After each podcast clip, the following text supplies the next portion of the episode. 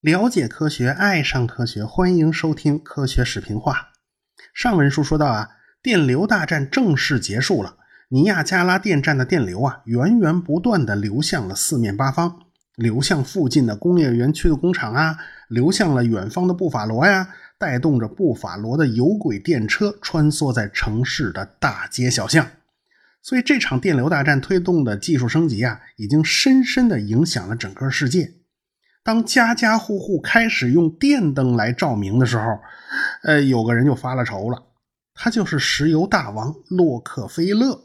呃，虽然看上去这事儿跟他没什么关系啊，但是洛克菲勒内心总是有一股深深的危机感。洛克菲勒建立的托拉斯控制着美国百分之九十的石油市场，在当时啊，石油制品的主要就是照明用的煤油，那些易挥发的轻质成分呢，一般呢都被浪费掉了，这东西没什么用，要么就是作为有机溶剂来使用的。哎，这东西好像去污效果还不错啊，可以用来洗衣服。大家都用电灯来照明的话，那用煤油灯的不就少了吗？所以这两个实际上是有相关关系的。前几年发生的这个金融大恐慌啊，很多工人就失业下岗了。所以现在呢，恰好是劳资关系特别紧张，到处呢就在爆发罢工啊和冲突。洛克菲勒的老对头就是钢铁大王卡内基，他弄得焦头烂额的。卡内基尽管是公司的实际控制人呢。呃，但是他乐得当个甩手掌柜啊！这董事长呢是他的合伙人，叫弗里克。这个弗里克对工会历来是持有强烈的反对态度啊，这坚决不能成立工会。现在大气候本来就不好，地主家也没有余粮啊，这工人呢就必须忍受一天工作十二个小时，一个礼拜工作六天，而且炼钢工人的劳动强度那是非常大的，它不是现在的白领能比的呀。他们那种劳动强度啊，连喘口气的机会那都是没有的，而且工资仅能糊口，而且呢，炼钢厂还经常发生着工伤事故，所以工人们的怨气就特别大，劳资矛盾当然也就特别大。结果劳资两边啊就闹崩了，在卡内基旗下最大的霍姆斯特德炼钢厂，工人们就摆开了架势，要跟资本家打一架。这董事长弗里克满不在乎，为什么？你们只要敢罢工啊，那我就全开除！哇，弗里克招募了大批的新工人，那等着上岗呢，谁闹谁给我踢出去！所以老工人就不干了，他们就在厂里建立起了一种堡垒，就把整个大厂给封了，大门紧闭，坚决不让外边的人进来，两边就进入了一种对抗状态吧。这个弗里克有办法。他请了大批平克顿侦探事务所的侦探前来助阵。这平克顿的私家侦探呢，他其实就跟那雇佣军差不多。他们拥有的人马和枪支啊，比国家的正规军都多。哎，所以他们以对付火车劫匪而闻名，而且还曾经是林肯总统的私人保镖啊。所以对付罢工的工人，那还不是小菜一碟儿吗？所以平克顿的人就开了火，哎，这雇佣军就开火了。打死了九名工人，好几百人受了重伤，但是工人们坚守在工厂就是不退。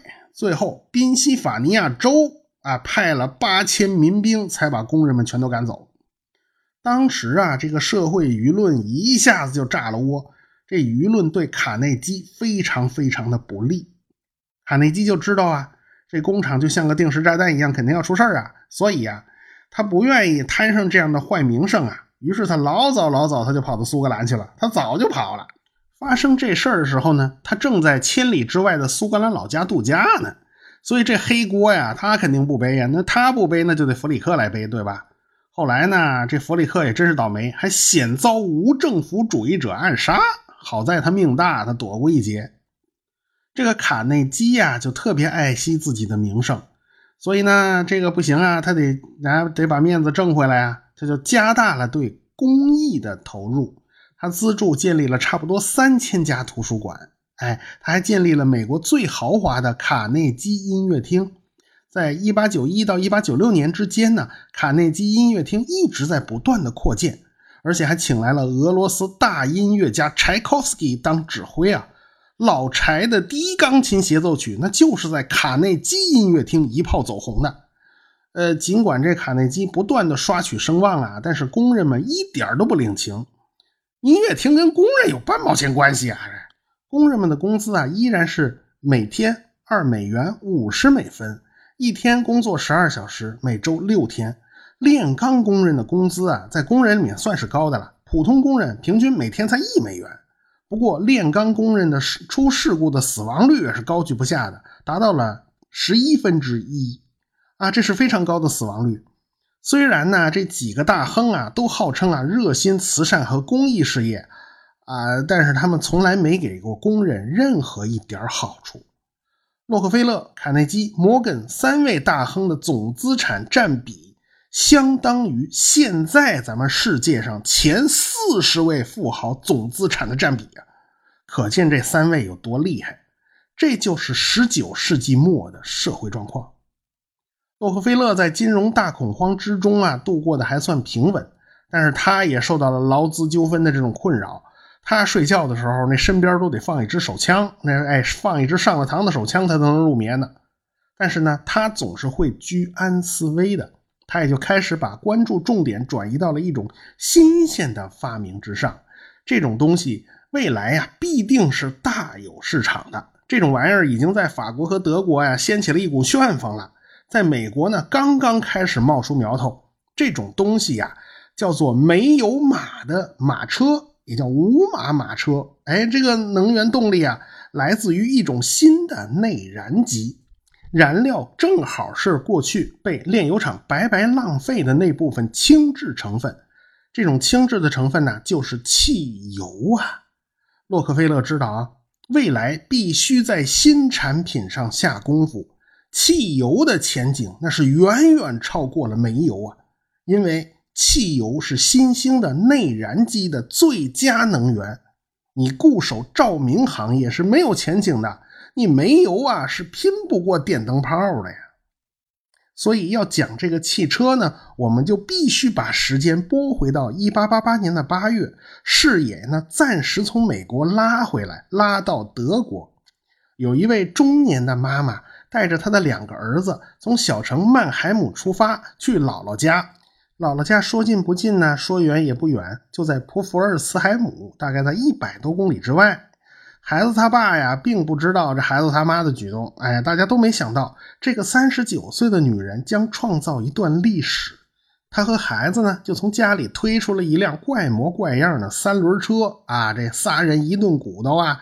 哎哎，就坐上这车子向前行驶了。在街上，很多人就瞅见他们这辆车，都觉得奇怪。哎，你们家马车不需要马吗？你们家那马哪儿去了？哎，这辆车它怎么自己就会跑呢？哎，而且这车呀，一边跑一边还发出轰鸣声。大家哪里知道啊？这就是卡尔奔茨先生在1886年拿到专利的新发明，这东西叫汽车。汽车。完全用内燃机作为动力，但是啊，两年多以来都没有什么人对这新鲜玩意儿感兴趣啊。本茨先生的夫人贝尔塔就做了一个决定，开车带着孩子去一百零四公里以外的姥姥家探亲。这一路之上，可以给孩子他爸的新发明啊做一个活生生的广告啊。呃，这是女司机新手上路，而且还是磨合状态。哎，这个车呢是个测试版。所以呀，这就注定了这一路是不会顺利的。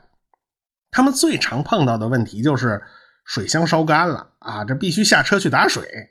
好在呢，这一路上城镇非常多，找个小河沟啊，或者找一口井打水是不成问题的。但是车子走到了海德堡以南的维斯洛奇小镇呢，这车没油了，这下可坏了。这难不成这这趴窝的半路上啊，上哪找汽油去啊？这当时啊，只有药店可能有汽油出售，也不是每个药店都有啊。结果呢，这贝尔塔就去了一家药房问了问，哎，他们刚好有几瓶石油醚。石油醚这东西啊，可以作为有机溶剂，也可以作为洗涤剂，性质和汽油非常类似，所以就先拿这东西凑合。这东西可以认为是一个粗粗非常粗糙的这种汽油，哎。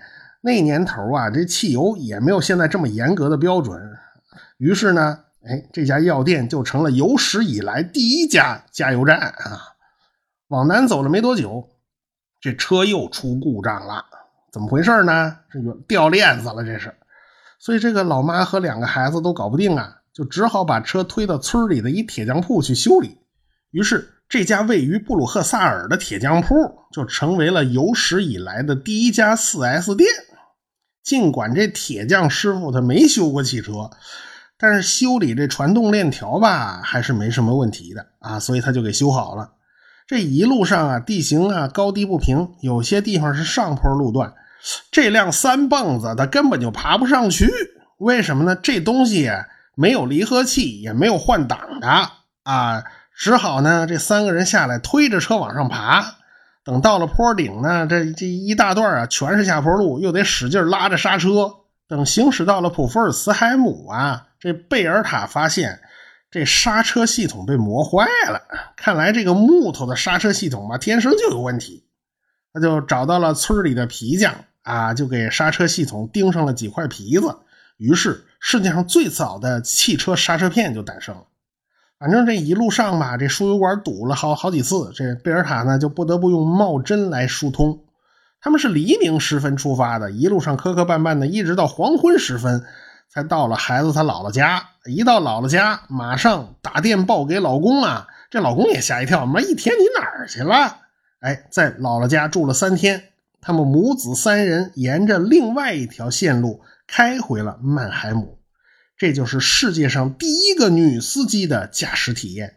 如今，贝尔塔女士当年行驶过的这条线路已经成了德国官方认定的旅游纪念路线，成了一个活的纪念碑呀。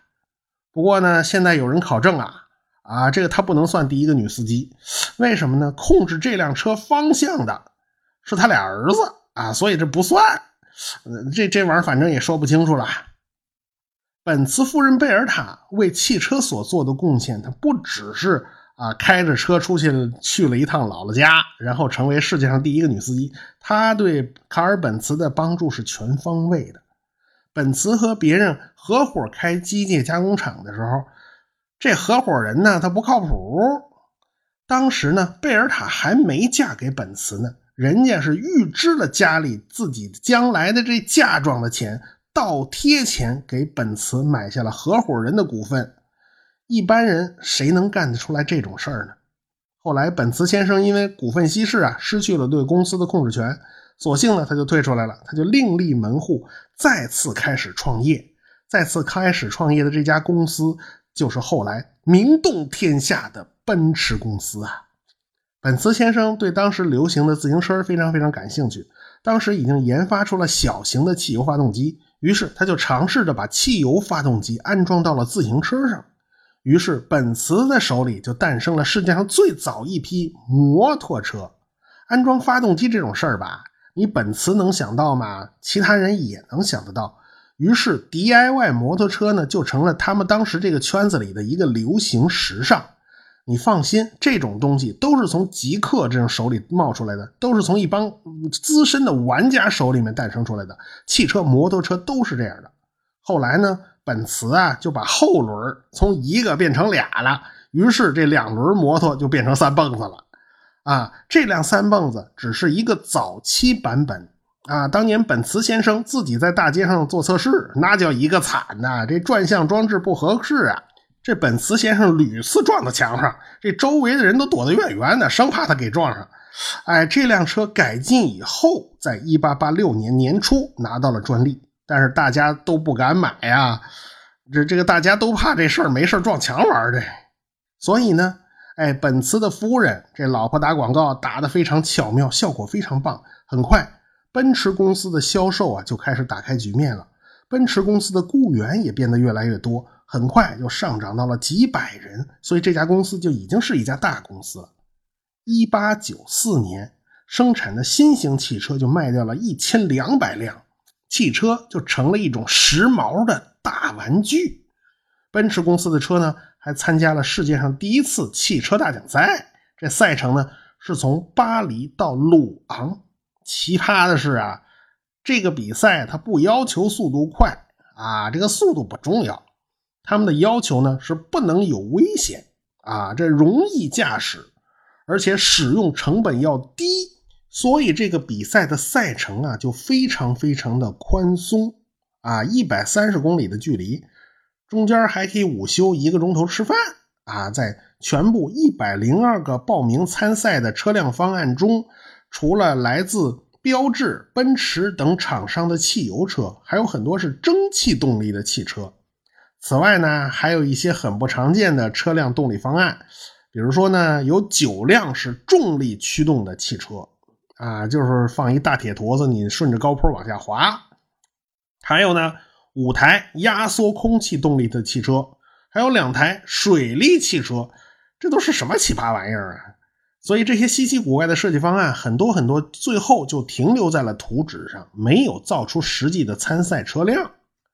哎，第一个进入鲁昂的是一辆蒸汽车，也就是说那个时候蒸汽车跑的比汽油车还要快。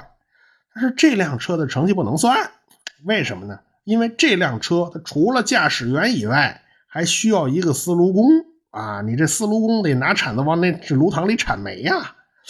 这个两个人呢，就违反了容易驾驶的原则啊，所以这个不算。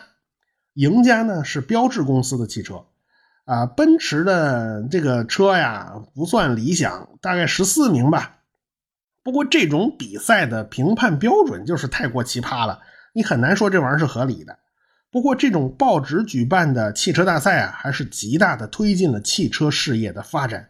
起码在汽车的婴儿期，它保证了能够不断线的成长了。哎，这也多亏了法国人对汽车的热爱啊。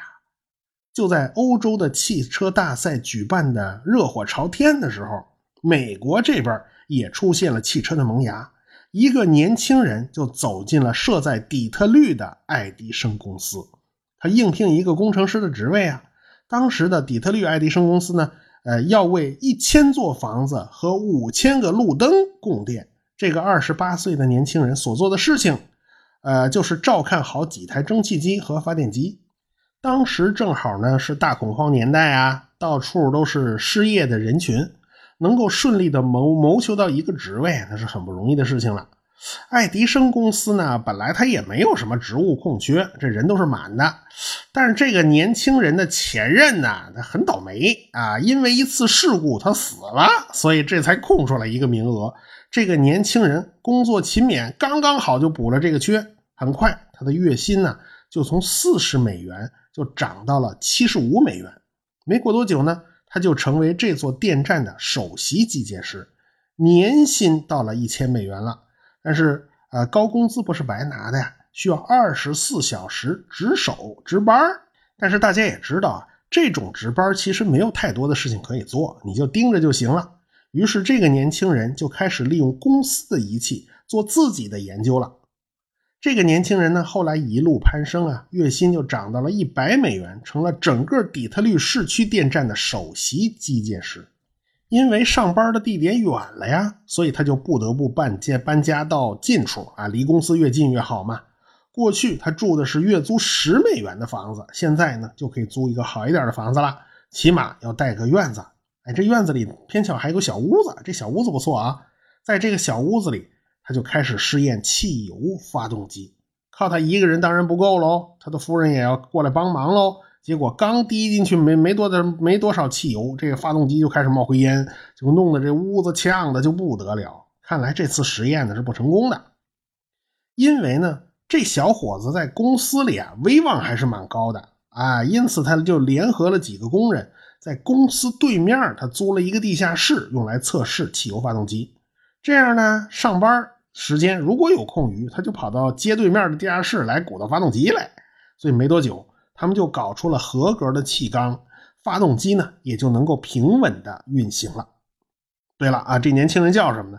这个年轻人叫亨利·福特，大名鼎鼎的福特汽车公司的创始人。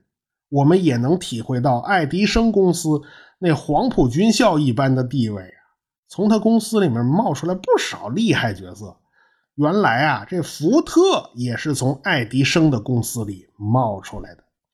他的梦想呢，就是制造一辆真正实用的汽车。现在发动机搞定了，但是汽车是没有办法放在地下室造的。你在地下室造汽车，你到时候怎么把汽车弄出来呀？哎，你你这地下室造个汽车，它根本就开不出去嘛。所以怎么办呢？地这这只能在家里那后院造吧，就在家里后院就搭了一棚子来造。在忙碌了几个月之后啊，福特的第一辆汽车就造出来了。其实呢，也就是在一个简陋的框架之上啊，加了台发动机。一八九六年的六月四日的凌晨，天还没有亮呢，福特呢已经干了两个通宵了，这眼都熬红了。现在呢，整辆汽车已经安装完毕，可以开出去溜溜了。那会儿还大家还都没起床呢，都凌晨嘛。这福特呢就打算一个人独自享受一下成功的喜悦，就他一人啊，开车在街上溜一圈。呃，但是且慢。啊，他这车啊有一个非常严重的问题，什么问题呢？这大门不够宽，他这汽车出不去，这该怎么办呢？咱们下次再说。科学声音。